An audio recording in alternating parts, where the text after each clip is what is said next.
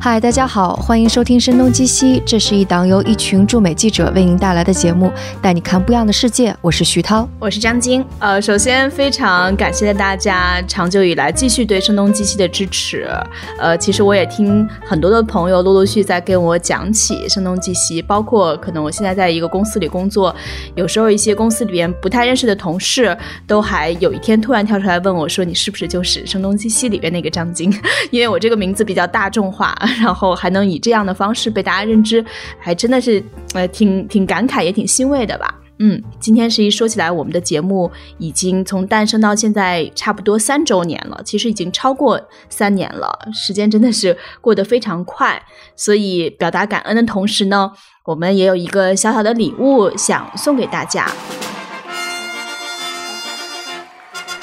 嗯，这个礼物呢是由广西师大出版社提供的，它是一个大部头的著作，叫做《阿里比恩的种子》。就阿里比恩，它其实是 Albin，它实际上呢就是不列颠这个名字的雅称。这本书实际上它最早出版在一九八九年，也就是说今年呢是它出版的第三十周年了。它主要是关于美国的早期历史。而这个历史确实是非常早了，是一六二九到一七七五，差不多就是这样的那个三百多年之前的一段历史。它实际上是英国向北美的四波的移民潮，当时如何去改变了北美的大陆这样的一个大部头的著作，有上下两册。它里边会包括从宗教啊、呃、地域、语言。还有建筑，还有甚至于它的人群的这种群居的模式来观察这四股文明是如何的流动和融合的。虽然现在可能英国人在整个的美国的整体人口中也占到呃，就是只有美国，美国差不多只有百分之二十的人是英国人的祖先，但是从文化和历史的意义上，美国人其实都是这个阿尔比阿尔比恩的一个种子吧。所以这这一段时间的历史应该是对呃美国的。影响至今的一段非常重要的时期吧。嗯，当中有一句话我特别喜欢哦。这两百多年里，经济上保持资本主义，法律上奉行自由主义，社会里流行个人主义，而文化上则是多元主义。所以我觉得，呃，它的确是一个文化的可能大融合和大冲突的时期，所以也是一个可能，尤其关照现在我们不管说是全球化还是反全球化。呃，还是有很多意思，很多可以相互去呼应和关照的地方。所以呢，我们也很希望把这本书作为三周年的一个礼物送给一直支持我们的听众。欢迎大家能够在苹果的 App Store 里给我们留言，嗯，可以把留言的截屏的页面发给我们 etw studio at gmail dot com，我们会从当中选出三位听众，送出这一个大部头的著作。嗯嗯。然后接下来我们就要隆重呃推出我们的第三位嘉宾了。我们上一期两周年的时候，其实是请了傅大人跟我们一起来，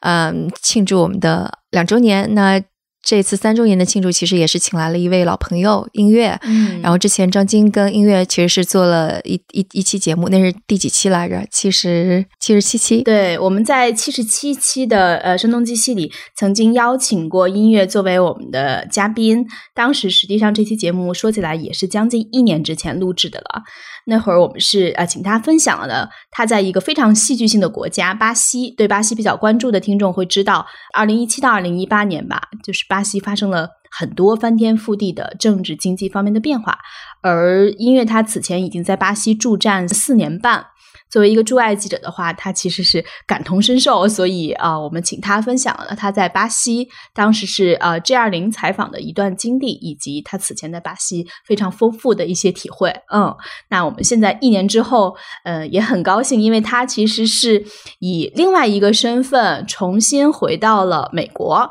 成为了一名驻美记者。当然，这个我们可以请音乐来自己来分享一下，在这样一个比较微妙的时候，呃，重返美国。你的一些经历和感受。嗯，Hello 音乐，Hello 曲涛，Hello 张晶，Hello 各位声东击西的听众，大家好。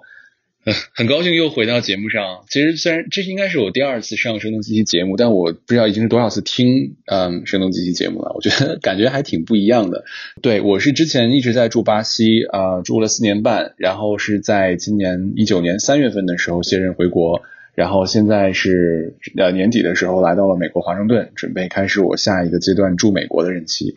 感觉因为其实你驻美这个时期还是跟我们当时去美国可能还是挺不一样的。对，因为中美关系啊之类的。对，我觉得我现在驻美这个时期可能跟之前的每一个时期都会不太一样。包括我这次过来，每一个我之前驻过美的同事啊，都跟我说说，哎呀，现在驻美真是有点就是不知道该怎么去说。呃，感觉其实挺好的一个机会，因为现在两国关系是全球最关注的一个新闻。嗯，但是同样，那我作为这个一个一个中国的驻美记者，可能会面临到的一些受到两国关系的一些影响，其实也都是。有很大不确定性的，嗯，包括我跟很多其他的媒体小伙伴、驻美小伙伴聊的时候，大家都会说，觉得现在这个时期确实还是挺挺特殊的一段一段时候，也算一种见证历史的方式吧，应该是。现在你已经感觉到一些不一样的地方了吗？我我觉得更大的还是不确定性，具体有什么呃肯定的不一样，倒还嗯到目前为止还没还没经历什么。跟之前住巴西的时候相比，在巴西的时候，呃，因为巴西本身。跟中国关系是比较友好的，包括整个拉美也都是一样。嗯，然后我们平时跟人接触的时候啊什么的，就更更多感觉到的是一种，嗯，一种一种很天然的，比如说我们作为一个外国的记者去观察社会的时候，你会接到当地人的这样的一种热情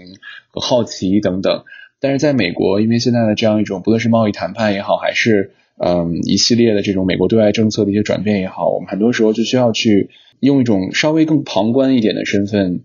或者一种视角去观察一切可能会到底会怎么样，包括现在特朗普会面临弹劾，包括美国经济周期是不是要进入到一个一个下行的一个经济危机的一个状态。比如说对我自己来说，我很难说像巴西一样，我以一种天然的体验和观察的身份去走，可能要更冷静、更旁观、更站在外面一点的视角，才能才能才能更好的去观察这些。其实你到了美国应该多久了？如果是按我入境来算的话，我应该是已经快一个月了。但我入境之后有两周是又去了一趟巴西报金砖，所以实际在华盛顿应该是也就是一周的时间吧。到现在，嗯，那也还是出于要安定下来的时间。对，现在还是主要任务是先安定下来。今年上半年的时候，其实有在硅谷的时候，有一个记者有来找我。聊天就是说，接下来呃，什么新闻报道啊，什么方向，他比较的迷茫。然后说起来的原因，是因为其实他现在会觉得找选题、联系公司会比较难。嗯，他就会问我说：“你当年是怎么找到亚马逊，或者是怎么去报道像 Oculus 这样的公司的？”我就说我当年很容易啊，我就写邮件，然后很快就能够约到采访。他又说：“哦，现在不行了，现在他们都。”没有那么积极的去回应中国记者的采访，我觉得可能也是跟现在的局势有关系吧。呃，对我其实也想起来，可能距离我自己去美国已经将近就是七年了。嗯，可能我是大概是在二零一二年的圣诞节前到的美国，到了纽约。当时实际上还是对。这样一个城市中的城市吧，感觉很不一样的吧。因为实际上，至少在国内，大家对于一个这个城市都还是充满强烈的好奇心，而且对于美国在创新引领上的那一些呃优势地位，还都是非常认同的。所以，对美国的新鲜事儿吧，坦白来讲，就各种方面的新鲜事儿，国内的热情也非常高，而美国对于。潜在的中国市场的热情也非常高，所以当时也跟徐徐涛说，实际上跟在中国我们做记者的方式很不一样。我们主要跟美国公司沟通的方式就是写 email，而且其实就是一种 cold email，基本上就是 很多时候可能在中国我们是需要朋友介绍朋友，呃，引荐一下。然后，但是在美国，通常你就一个 cold email，只要你把你采访的理由足够清晰的表达，以及把这个事情可能带给对方的价值讲的比较清楚，那我觉得通常无论呃是否会提供采访，都会是有一个回应的。呃，相对而言，还是嗯驻美记者工作比较顺畅的一段时期吧。嗯，特别对商业记者，对。我我几乎是见证了那个中中美之间关系的蜜月期，因为其实中国往美国大量的开始投资多起来，其实也就是二零一零年前后。然后我到美国应该就是二零一二年初的时候，但是最开始的时候我就很害怕采访不到人，简直担心的连社恐症都要爆发了那种感觉。但最开始的一些小的采访真的非常非常的顺利，而且你去办一个那个外国记者证，其实也是非常容易的事儿。然后让我感受到美国人其实对中国特别想要那个得到中国投资，以至于愿意让中国媒体来报道。其实是我去南卡罗来纳州去采访关于制造业的这个事情。当时美国本土是轰轰烈烈的在说，嗯，像底特律啊那些地方制造业都已经不行了，所以大量的制造业都会迁到南边的没有工会的地方，就像。南南卡、北卡之类的，当时我也没有通过说中国的企业去联系他们。其实我是找到了有一个这么样的机构，他们在说要振兴美国的制造业这样的一个 NGO 组织，我就给他们写邮件。然后这个组织它其实不是在南卡，它是在另外一个什么地方，我已经不记得了。但他就非常热情，他就说：“呃，我我来给你介绍人。”然后立马就把我给介绍了，介绍给了南卡的一个。小城市的市长，然后那个市长，我当时去见他的时候，我非常非常的惊讶，因为他对待我的态度就像中国的所有的那个地方政府要招商引资时候的那种态度是一样的。他花了非常多的时间来给我介绍当地情况，然后还派了他的一个手下开着车去送我去，呃，看他们当地的什么原来的。呃，那是一个棉花产地，所以有很多的那个棉花的仓库啊什么，带我去看这些仓库。然后正好在那个小城市以外的另外几个，因为美国的小城市都是非常小，然后都都挨着。他又说，在另外一个城市有一个类似于。呃，贸易促进的这种会一样的，所以又开着车把我送到那个会上面，让我认识了各种各样的当地的招商引资机构。所以当时我真是觉得太惊讶了。所以那个算是呃，见证着中国对美国的投资慢慢开始热起来，然后美国的投资也是非常的热情的要把中国的资本给引进进来的这么样一个开端吧。然后我想，可能张晶之后也感受过这种美国人的招商引资的热情。对，特别我觉得，实际上在即便到一六年的时候，因为那会儿可能是美国大选嘛，我们有机会到相对比较偏僻的一些地方，但是通常我们都感受的很明显。对于，当然他们一方面很好奇，为什么中国人会对一个美国大选感兴趣啊？然后，但另一方面，他们呃，对于中国人和潜在的中国的资本和投资人，呃，当然可能他们并不知道我们能以什么样的方式跟我们接上线，以及我们能具体通过什么样的方式，呃，一篇文章能够给他们带来，也许是一个很遥远的 中国一个城市的投资人的兴趣，但是他们依然呃非常积极的愿意去介绍他们当地的一些产品，而且中国毕竟是一个从目前过去这。即便到现在两国关系比较紧张的时刻，有一一点还是确定无疑的嘛，就中国庞大的消费市场对美国产品的那个欢迎程度，呃，无论从保健品还是说母婴产品，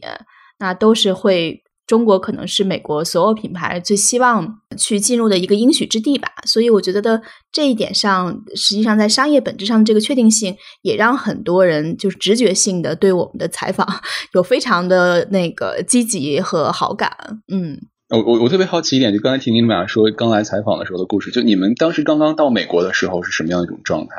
就我不是说找的选题，而是说你作为一个刚刚来到美国的驻美记者。啊，你自己的心情啊，你自己的一些规划什么的，是什么样子的呢？我可能要比张晶还早个半年多，早早个八个月这样子。嗯，现在回想起来没有那么难，但当时觉得还是挺难的，因为其实，在纽约的朋友并不是很多，然后也是朋友的朋友介绍了一个人，也是个学生，然后帮我找房子，帮我去看。对我而言还很难的一点，是因为我当时的小孩子才两岁，所以我是把他留在国内，我一个人跑到纽约来的。之前我并不觉得我是一个非常好的妈妈，或者是像别的妈妈一样会特别动感情。但那段时间，我觉得真的是可能是 当妈妈之后的荷尔蒙还还会起作用。有的时候我站在街边看到有一个人推着婴儿车过去的时候，我就忍不住想要哭的那种感觉。所以那个是比较折磨我的吧。然后与此同时，一边在嗯安排房子、交水电费这种杂事儿的同时，主编可能又会说：“你赶紧出稿子吧。”而且他期望的并不是你出一些什么小的专栏啊这种稿子，他更加期望的你是出的封面这样的大稿。所以其实压力也非常大。当时就是写的每一篇稿子都是想着我我是要冲着封面去的。所以是这种的双重压力在那儿。那那段时间是不是也没有微信之类的东西？你可以跟宝宝视频啊？那段可以视频，嗯，基本上天天都会视频一下。对，二零一二年是刚好微信开始势头开始起来的时候，我当时还非常记得，我是在我租的纽约的空荡荡的那个 apartment 里边，在用微信试着跟朋友们聊天的时候。当时我用 Path 更加多一点，我用微信非常的少。然后我还说微信在抄 Path，我很讨厌微信。现在 Path 也没有了。就是我之前在巴西还交流，上学还交流过一年，那年是没有微信，那是应该是零九年的时候吧，还没有微信视频这种东西。包括我自己当时都没有用智能手机。然后我现在回想，那个时候跟家人就只是发短信、发岳阳短信，或者是那个打跨洋电话。呃，所以这沟通频率是很低的。现在想想，完全无法想象那个时候怎么会是那样一种跟家人联络的频率。哦，可能还真的那个没有那么好的视频电话，因为我记得是到二零一三还是一四年的时候，当时我们尝试了各种各样的。我们当时尝试 Skype、QQ 电话，尝试 FaceTime。对，那时候的 FaceTime 跟 Skype 的质量远远要好于微信。嗯，我们当时开周会还用 Skype，你还记得吗？对对对对对，是的。所以当时的确是没有没有 QQ 那个视频或者是微信视频的。反正当时其实是处于从就智能手机刚刚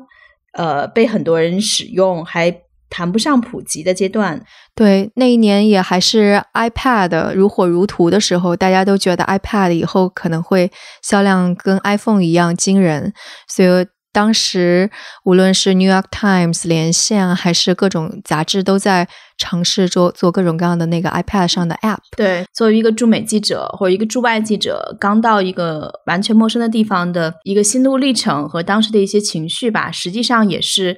即便在节目中也很少分享的。实际上跟朋友之间也比较少分享这些，因为本质上可能就是觉得这样的外派的机会也很不错。而与此同时，它就是一个全身心的历练。它不仅是对能力的历练，其实是对心力的很多的的一个历练。包括我们那会儿可能相对不太一样，我们也很很直白的讲，可能音乐这种，你你们还是这种 stay on 的 media 嘛。然后，呃，我和徐涛可能我们相对而言。呃，还是有经常的一些比较市场化运作的，所以，呃呃，我记得我刚到的时候，正好赶上纽约暴风雪嘛，就是一到十二月份就会 经常性的暴风雪，所以很多时候都是顶着暴风雪去看房子，因为也是想尽早把把事情定下来，但是通常也是因为信用的问题。信用就涉及到押金的问题，呃，一些七七八八的事情就会呃不太顺利，嗯，但想起来就是真的想 历历在目吧，因为可能到一个城市，虽然时间隔得再久，但是你刚到一个城市，所有的体验都会非常的深刻，嗯，也通常也比较少的，或者跟朋友讲起，跟家人讲起，都比较对这些轻描淡写，因为。可能就觉得这个是你你需要去克服的，然后也是需要，也是你有机会去熟悉这个城市的一个方面嘛。哪怕是吃一点苦，你会觉得这些是你跟这个城市接触和融入的一种方式。而且与此同时，如果一切都帮你安排好了，其实你跟这个城市建立的关联，我觉得也是比较弱的。你等于就是直接被空降到这里，然后做你的事情。但是你哪怕你你出去交个水电费啊，或者说你怎么样去跟当地的社区的一个融入啊，徐涛可能因为有小孩子，可能体会更明显一点，那你才能真正的跟这个社会发生关系嘛。所以我觉得酸甜苦辣什么，呃，这种对于一个驻外记者来说非常立体的体验吧。其实它不仅仅是说你产出了多少篇稿子，呃，以及向中国的读者听众。展现了什么样的一个美国？这个当然很重要，但与此同时，你除了我们主要的文章之外，其实我们很喜欢写的就是专栏嘛。那可能专栏这个内容，它往往就不是一个非常严肃的财经报道，它可能就是呃一个我们在街头 一点很零星的小的遭遇，或者说我们从朋友那边得到的一个故事，无论是。在纽约如何去约会？这个城市究竟呃为什么会有这么多丰富的可能性？其实这个是就是它是全方位的三百六十度的一个体验，是就是作为一个驻外记者一个一个比较真实的体验吧。他人们可能往往最终看到的是一些作品，那个当然也也是非常重要的。但是对于每一个驻外记者来说，我我觉得印象最深的、历历在目的，的确是。刚降落到这个城市，以及头半年、头一年在这个城市中的体验，但之后几年每一年有不同的感受吧。但是第一年确实是印象印象非常的深刻。嗯，我很喜欢你刚才说的这个观点，就是关于找房子的时候，其实本身也是驻外记者和一个城市发生关系的。嗯，这个过程我觉得确实是这样，因为我记得我刚到巴西的时候，我其实没有特别找房子，因为正好那个时候有同事卸任，等于我就直接接了他的这个房子来续租。嗯，其实也我我也很喜欢那个公寓，但是到后来我在巴西整个这四年半，我就经常会看到别的房子，也会想，哎，是不是住在这儿也会不错？但我现在在华盛顿，几乎就是就可能是倒过来，我会先在城里面到处去走一走，先去想，我觉得可能住在哪会不错，然后我再去看那个公寓的房子。然后现在我对华盛顿几家比较大的中介公司还都挺熟的，包括哪个公司代理的是什么样的这个什么类型的这种公寓，我觉得这个其实也是挺有意思的一个一个一个知识吧。就我没有想到我会我会了解它，但是了解了之后，我对华盛顿这个城市就会有一种更立体的一种一种一种感官。比如当我看到一个房子是被这家中介公司代理的，我会有一个预判，就 OK，它可能里面会是什么什么样子。这个确实是是可能我来华盛顿之后第一个就是看到更多的华盛顿的这么一种一个过程。嗯。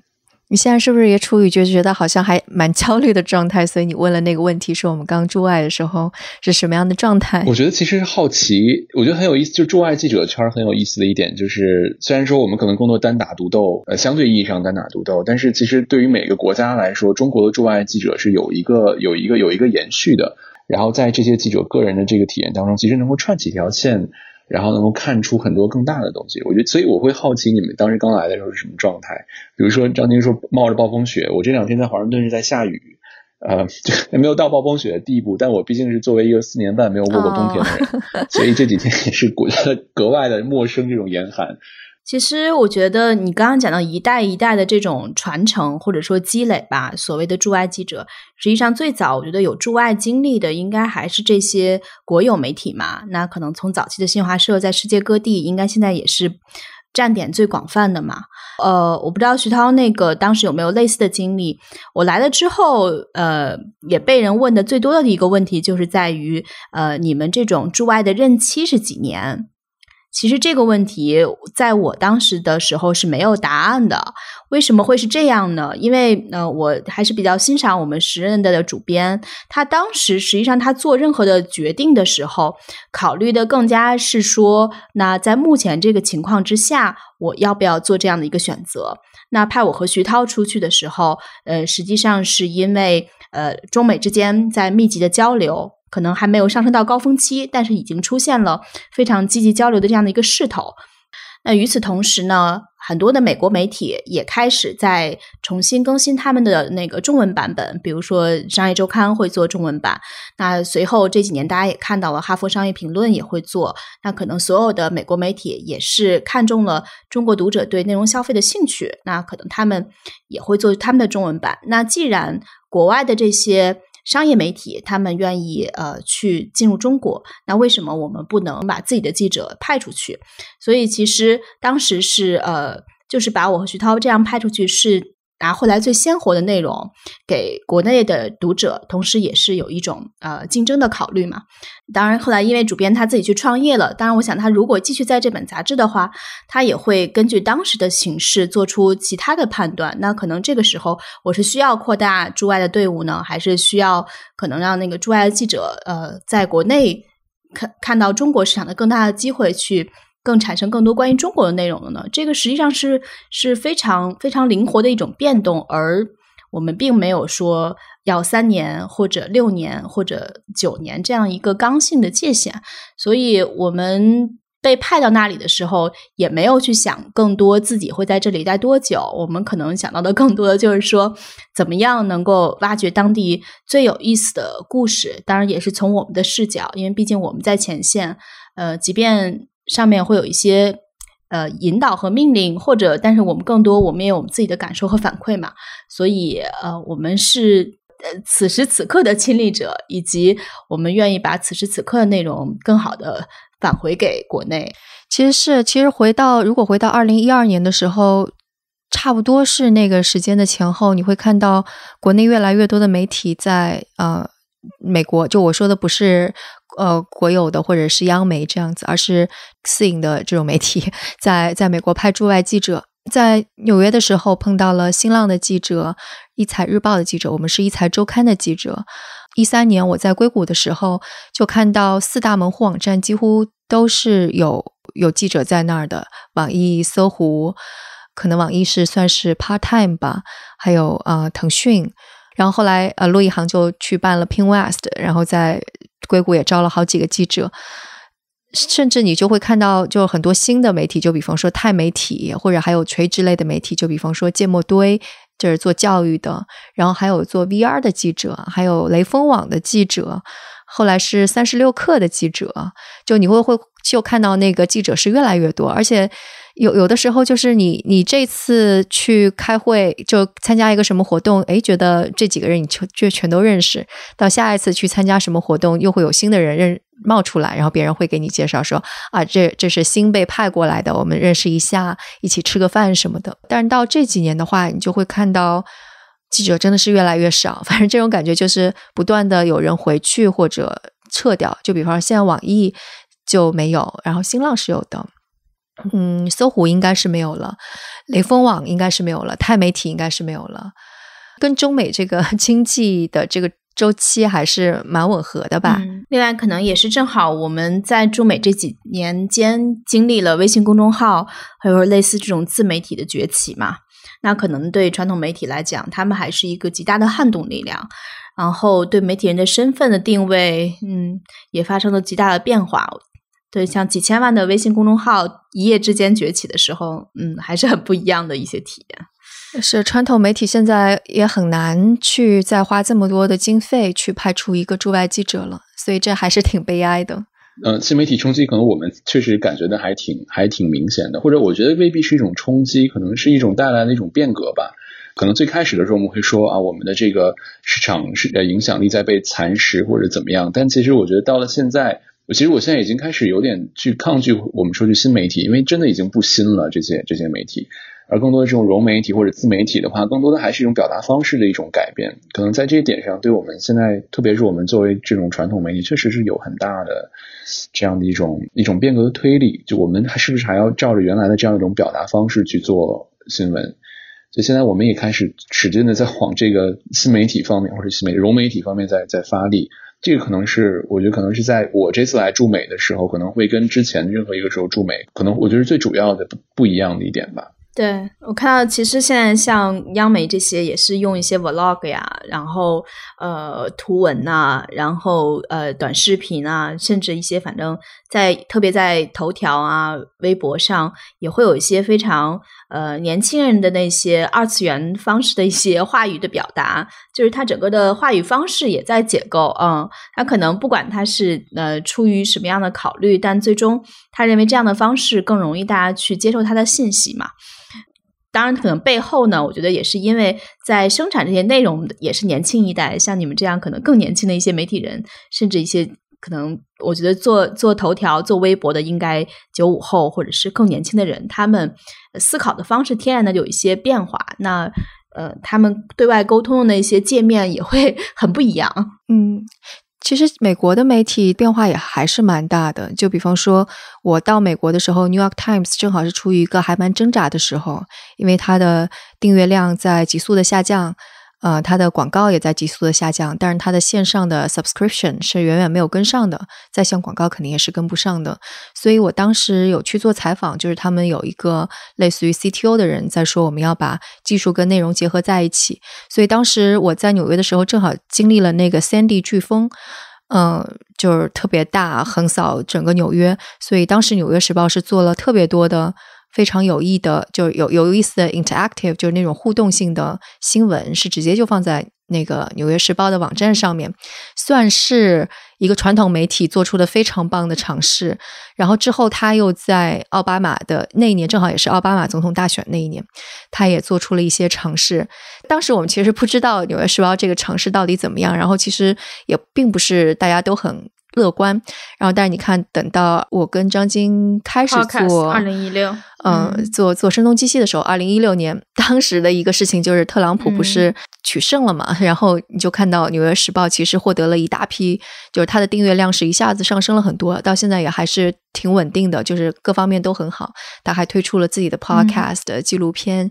和那个美剧啊什么的，其实都是他通过这这这么多年，其实已经。扎扎实实的把自己的内容的品质已经给给扎实在这里了。然后另外一方面，我记得我在离开呃纽约，然后去旧金山的时候，其实有一个跟科技有关的媒体有关系，是叫 The Verge。当时他做的深度报道跟长文章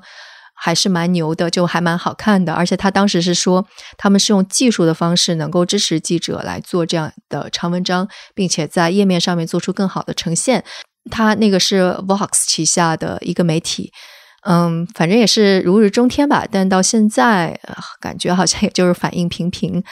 然后，当然要说起来就很多啦，就包括当时 TechCrunch 如日中天。现在也不怎么样了。然后在硅谷早招的时候，其实我们又做了一个关于嗯硅谷媒体的这样子的信息，我我这里就就就就不详细说了。其实当时所有如日中天或者新锐的媒体，没过多久，可能他们也成为了传统媒体。嗯，包括我觉得，呃，二零一二年左右。是奥巴马上台，当时实际上奥巴马的整个社交媒体的团队，他大概有二十几个人嘛，所以那一年大家会认为奥巴马其实比较好的利用了 Twitter 啊或者社交媒体 Facebook 啊这样社交媒体的平台和工具来获得很多美国年轻人的支持，但实际上呢会有二十几个人帮他在运营整个的媒体。呃，社交媒体，但是到了特朗普时代的时候，他其实就是一个人的 tater 嘛，所以有些时候，嗯，我也不知道，就是说这个真正的媒体应该怎么去定义啊？但是实际上，我们能看到的一些变化还是呃非常的、非常的不一样吧。嗯，不过到现在基本上也是价值回归了吧？就是因为毕竟那个老牌的《华尔街日报》《纽约时报》它就还在那儿，而且还是获得很很好的销售量和广告。我觉得有意思一点，就是刚才徐涛说的这个价值回归这一点，很多时候我们会觉得好像现在的整个社交媒体或者自媒体都会泛娱乐化，或者倾向于一种可能轻内容、轻逻辑的这么一种方式。但有的时候可能会偶然间看到一篇我们传统意义上这种大稿啊，这种特别详实的采访、调查等等，你在下面会看到有网友留言会说啊，我们需要这样的稿子，或者这个才是我们值得看的稿子等等等等。其实我觉得，可能在现在这种就是喧嚣的表面上，我们看到的这种泛娱乐化的这种风潮的下面，其实人们还是会希望看到一些比较不一样的东西，或者看到一些严肃的一些东西。可能说新媒体已经不新了哈，但是相对于传统媒体来说，它还是比较新的一种媒体。可能现在我们还处在这样一种媒体表达方式的一种。变革和探索的时期，但可能慢慢也会沉淀下来。比如说，像科技创业公司，可能会在一个风口来的时候，会突然间起来一大批，但是慢慢会死掉，又会死掉一大批，最后只会剩下一些一些公司，然后慢慢的会像一个一般意义上会理解的公司一样去发展。我觉得可能对媒体来说。我猜或者我想也会是这样吧。其实这个话题倒是确实引起了呃，引发了我们接下来要跟大家分享的一个最近关于声东击西一个定位的变化吧。对，我觉得可能在这之前，我们先要 update 一下我们的现状吧。张晶可能大家知道，一年前他是回到了中国，然后我也是。嗯，在九月份的时候回到了中国，然后开始做我自己的 podcast 的公司，叫做生动活泼。就反正也挺多人来问我的，说那你们俩之后会不会还有时间来做声东击西啊？你们已经不是驻美记者了，那怎么还说这是两个驻美记者为您带来的播客？然后我在思考这个问题的时候，我我是觉得记者这个职业还是给大家带来很多东西的，比方说他是在第一线能够。看到很多呃第一手的信息，另外一个是他会进行深入的挖掘，去把这背后的东西、背后的逻辑或者背后大家没有想到的一面摊开在前面。而这个这个职业，就像刚刚我们有提到的，其实在过去十年或者更多的时间，嗯，是价值是不断被大家给低估的。所以可能声东击西未来想做的一个事情，还是更多的去把这些非常棒的记者，在前线的记者，在做深度报道的记者，或者在做长文章的记者给请过来，然后请他们去讲他们第一手的采访。呃，第一手的观察吧，就比方说音乐，如果嗯，你接下来在华盛顿看到一些采访到一些什么东西，那我们可能就会把音乐给请过来，请他来聊一聊。然后中国的这边的记者，比方说如果他们做了一个很好的调查报道，那我们也会请中国的记者来跟我们聊一下。所以这是我大致的一些想法吧。其实为什么我觉得徐涛跟我。提到有这个建议的时候，我觉得也是呃一拍即合吧。因为实际上某种程度上，我们为什么还是非常珍视这些写长文章、写深度的记者？因为我们或多或少都进行过一定程度的特稿写作。而我们此前的编辑们，我觉得对我们来讲最重要的一点建议就是说，其实写特稿、写长文章肯定不是为了长而长。所以我们有一段时间可能会。比较说的能用一句话说清楚的东西，不要用两句话去说，那用最精炼的表达，给大家最有效率的获得信息。但与此同时呢，我觉得在这个非常快速变化的时代，我们回顾过去的一年，都会有那么多，我时间有点夸张，可能过去了过了三五年一样，但是还是会有人愿意用时间精力去长时间的跟踪一个。话题一个现象一个人物，我觉得他背后一定有很多能够仅仅是每一天被大量信息灌输的人所看不到的一些洞察。就像音乐一样，我觉得他在巴西，无论是他最早去交流，还是在巴西驻站四年半，还是这次重返美国之后第一站反而去了巴西去采访，那他对这个国家的一些观察也会是很不一样的。他就建立在很多年时光的这种积累之上。当然，也希望我们的听众朋友们也可以给我们积极的建议和反馈。呃，你们看到的一些长报道，很想了解更多。背后这些记者是怎么样去把这个故事挖掘出来的？以及有多少东西他并没有写进去？非常欢迎这样的人能够参与到我们的节目当中。嗯嗯。哎，音乐，我很好奇，就是你在巴西，因为刚刚我跟 Selina 都讲了很多我们在美国待了七八年之后观察到的一些变化。你在巴西驻站四年半，你观察到的最明显的变化是什么呀？巴西的话，嗯，我到巴西的时候，应该是巴西的经济辉煌期刚刚结束，准备开始下行的时候。等到我离开巴西的时候，应该是。呃，如果没触底的话，应该应该也快了的这么一段时间，所以是一个非常大的一个下行的一个一个一个区间。我我自己我记得我刚开始决定要去巴西的时候，有很多国内的朋友就很担心，说啊这个巴西这么危险，对吧？好像到处都是贫民窟，甚至于还有我记得还有一个朋友特别逗，特别关心的问我说啊你为什么要去非洲啊？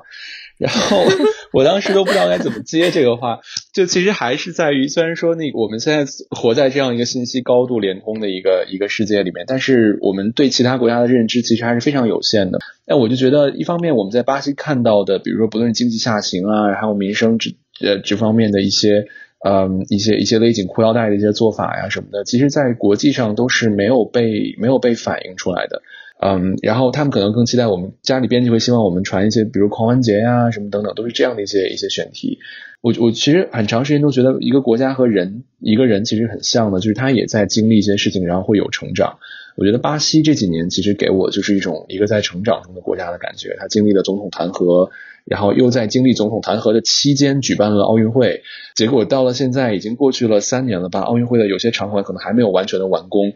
等等的一些非常非常魔幻、非常拉美的一些一些事情，但是我觉得就是，嗯，如果说让我现在去看巴西和我当时去看巴西的话，我会觉得这个国家经历了这些事情之后，他再去处理一些重大的事件或者去制定一些公共政策的时候，他的一些考量或者他的一些一些政策的取向，可能是要比呃五年前呃可能是要更全局一些，或者。现在我能感觉到的可能是党派性会会稍微减弱一点，因为因为现在整个拉美，嗯，不光是巴西，像包括像最近的智利啊，包括像玻利维亚等等的一些发生的一些事情，嗯，其实都我觉得都是同样的一种一种社会根源导致的，就是它的这个呃，政治的领导其实没有办法完全意义上代表人民的诉求，所以呃，我们跟巴西的一些一些政治学者去聊，他们也会觉得现在是处于一种党派的势力在不断的弱势，呃，不断的弱化，然后人民自己的一种草根的力量在不断的变强，所以这可能又会收回到我们刚才说的这个社交媒体的这一点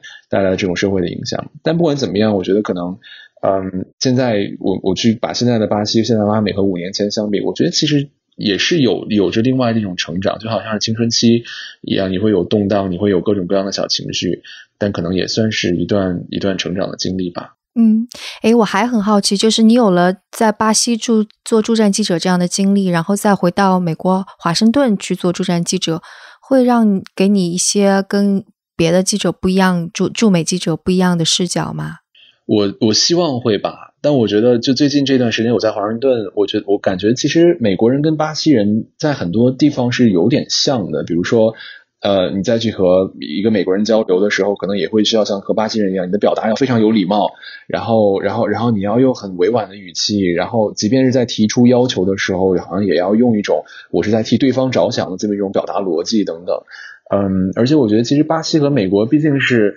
一个就是都在都在这个美洲嘛，我觉得其实文化上或者历史上，嗯，他们之间的这个勾连和他们和中国之间的勾连可能要更强一点，所以其实文化上不是完全的不一样，嗯，所以我觉得这点可能对我能够有一种更加呃，可能对我来说，可能在巴西就算是对美国的铺垫吧，